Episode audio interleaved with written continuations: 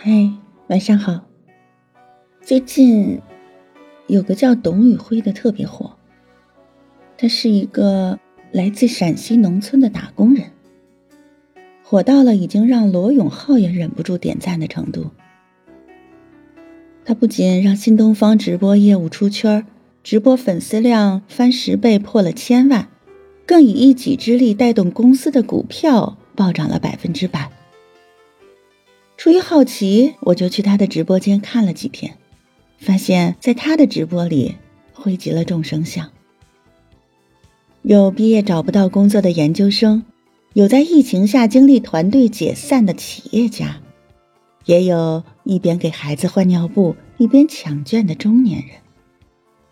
每个深夜，他都用自己的经历激励着大家，熬一熬，黑夜就过去了，黎明总会到来。我想听他唠嗑的人或多或少的都是从他的直播中得到了一些共鸣，看到了一些希望吧。所以，当你不想工作的时候，就去看看董宇辉的直播间吧，或许你也会从中获取一些前进的力量。在董宇辉双语直播火了以后，有媒体采访他，说问他是不是最近才开始做的，做了多久。结果，董宇辉耿直的反问：“我都这么播了半年了，你之前就没看过我的直播吗？” 可能很多人都不知道，董宇辉早在半年前就一直用这种方式在直播，但直播间的网友完全不买账，不好好卖货，说什么英语？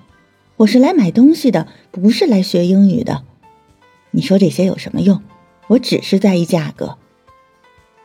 当时他一度觉得自己可能真的不适合搞直播。对于忽然走红，董宇辉说都是偶然。对自己而言，本质原因是厄运来的时候没有躲，或者没有躲得过。有一天好运就会撞个满怀。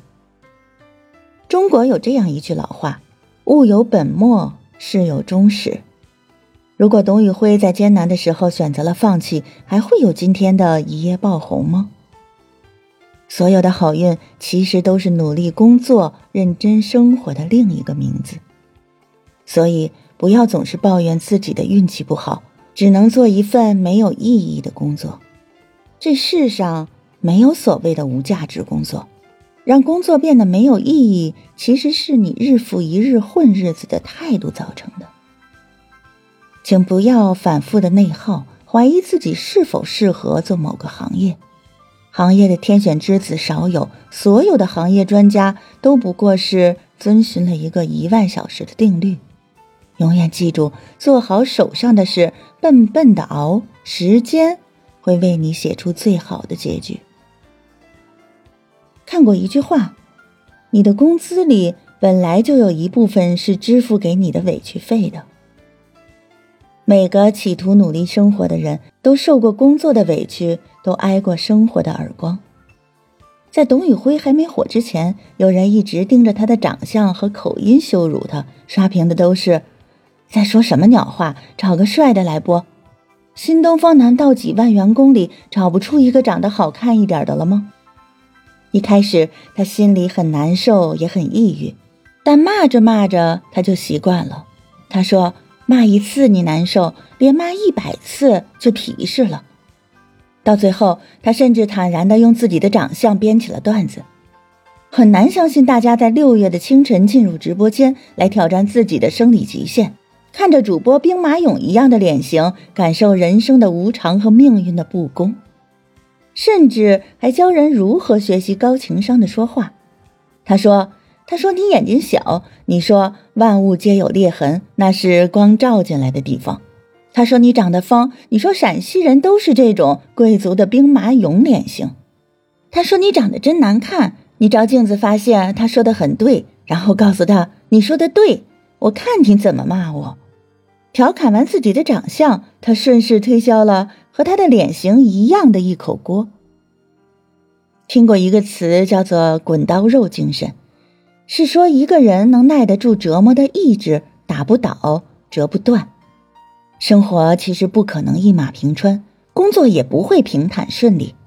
其实我们都需要一颗皮实的心去对抗生活的难。就像作家黛西说：“当你想做成一件事时，一定要学会不要脸，频繁不要脸，坚持不要脸。只有让内心强大起来，屏蔽无用的声音，专注于工作本身，你才能百毒不侵。”在过去的半年里，东方甄选直播间一直是冷冷清清的。直播间的人数只有两三百人，要是哪天过三千了，就是值得庆祝了。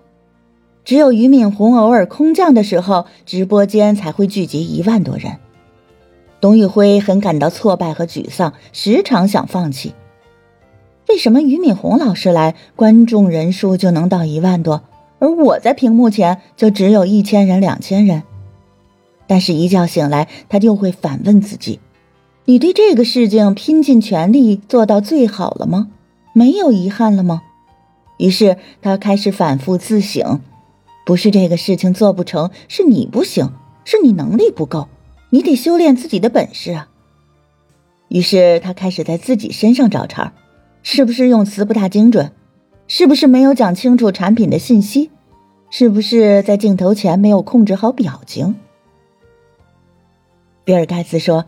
要学会接受不可避免的现实，学着去应付缺陷带来的问题，并且不为此而抱怨。这个世上走的路，每一步都算数，若不及时反省，可能一直在原路踏步，甚至是倒退。而时常反省的人，每一步都是向前的。大家都知道，去年关于双减的文件发布之后，教培行业一片哀嚎。新东方作为行业的龙头企业，自然是受冲击最狠的那个，股价直接蒸发了百分之九十，关停了自己核心的 K 十二业务，退租了一千五百多个教学点，连桌椅都捐给了学校，神话陨落，命运的重锤也向新东方的员工砸下来了，六万人被辞退，董宇辉每天都在送别同事，和他们抱头痛哭。这不禁让我想起王潇的一句话：“当生活节奏越来越快时，再也没有人会笑眯眯的对你说‘慢慢来’。你发现你必须得快，还得快，还得从容。你希望一切都能顺利完成，你都能胜任，你简直必须成为一个万能的人。在浪潮里生存，没有一份工作是稳定的。”昨天新东方培训爆火，今天新东方直播带货爆火，但培训行业可以团灭，直播带货也可能消失。再欣欣向荣的行业，也可能一夜之间都归零。普通人面对时代的潮流，最好的破局之道就是进化自己。想起达尔文说的。在丛林里，最终能存活下来的，往往不是最高大、最强壮的，而是对变化能做出最快反应的物种。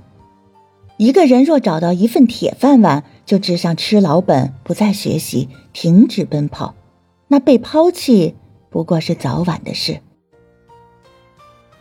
稻盛和夫在《活法》中写：“工作场所是修炼精神的最佳场所，工作本身。”就是一种修行，就像董宇辉在直播间说的那样，人没有办法预见未来，人只能拼尽你所有的努力去创造未来。